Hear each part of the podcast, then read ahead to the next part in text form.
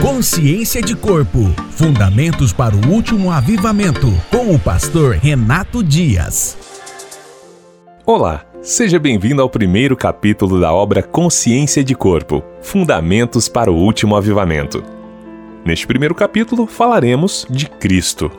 Ele é a imagem do Deus invisível, o primogênito de toda a criação, pois nele foram criadas todas as coisas nos céus e na terra, as visíveis e as invisíveis, sejam tronos ou soberanias, poderes ou autoridades. Todas as coisas foram criadas por ele e para ele. Ele é antes de todas as coisas e nele tudo subsiste. Colossenses 1, do 15 ao 17. Eu não poderia iniciar essa jornada por outro caminho que não fosse aquele que julgo ser a essência do fundamento de tudo o que fazemos e somos. Ele é a cabeça da igreja, o fundamento dos apóstolos e dos profetas, o princípio e o fim de todas as coisas, o Verbo que se fez carne e habitou entre nós. Sem sombra de dúvida, é a pedra de esquina que os construtores do passado e também do presente rejeitaram. Não todos, e por este motivo temos tropeçado e não conseguimos alinhar a edificação uns dos outros, pois removemos aquele que é a pedra angular, ou seja, a pedra fundamental que define a direção e o alinhamento de toda a construção do seu próprio corpo, a Igreja.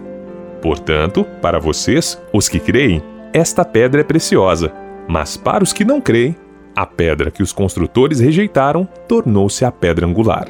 1 Pedro 2,7 Assim como nos dias de Esdras e Neemias, onde o cenário era apocalíptico, de pós-guerra e total destruição, onde o templo e seus muros estavam reduzidos a nada, apenas um amontoado de entulhos e ruínas que um dia foi uma grande e bela construção, lugar de grandes encontros, festas, reuniões solenes, onde a presença do próprio Deus habitava e se revelava ao povo.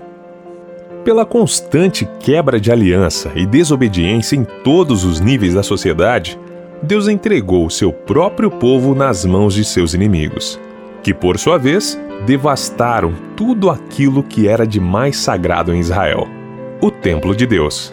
Muito embora tenhamos este retrato diante de nós, ao consultar as Escrituras percebemos o controle absoluto de Deus em toda a história que ele mesmo escreveu pois desde a eternidade ele trabalha para estabelecer seu propósito, ter uma família de muitos filhos semelhantes a Jesus. Sabemos que Deus age em todas as coisas para o bem daqueles que o amam, dos que foram chamados de acordo com seu propósito. Pois aqueles que de antemão conheceu, também os predestinou para serem conformes à imagem de seu filho, a fim de que ele seja o primogênito entre muitos irmãos. Romanos 8, 28 e 29. Em todos os tempos, eras e séculos, ele se move em todas as dimensões do Cronos, nosso tempo cronológico, do Kairos, tempo oportuno de Deus em nosso favor, e no Aion, tempo eterno de Deus. Sem nenhuma limitação de tempo e espaço, ele não está preso ao nosso tempo, Cronos, pois tudo o que ele faz está muito além de toda realidade natural e quântica trabalhando do fim para o início, a partir da dimensão espiritual, ou seja, da eternidade.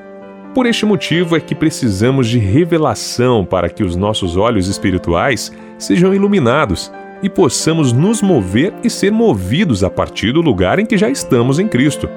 Ainda que nós estejamos sujeitos e limitados a um tempo e espaço, dirigido por eventos e circunstâncias passageiras, nosso olhar e nosso coração precisam ser dirigidos pelo mesmo que move Deus, o Eterno. Ao contrário do que muitos pensam, a eternidade não é um lugar para onde iremos após a morte, mas se trata de uma pessoa, e essa pessoa é Cristo. Deus nos ressuscitou com Cristo e com ele nos fez assentar nos lugares celestiais em Cristo Jesus. Efésios 2:6. E por hoje é só. Continuamos a falar sobre este tema no próximo episódio. Consciência de Corpo Fundamentos para o Último Avivamento.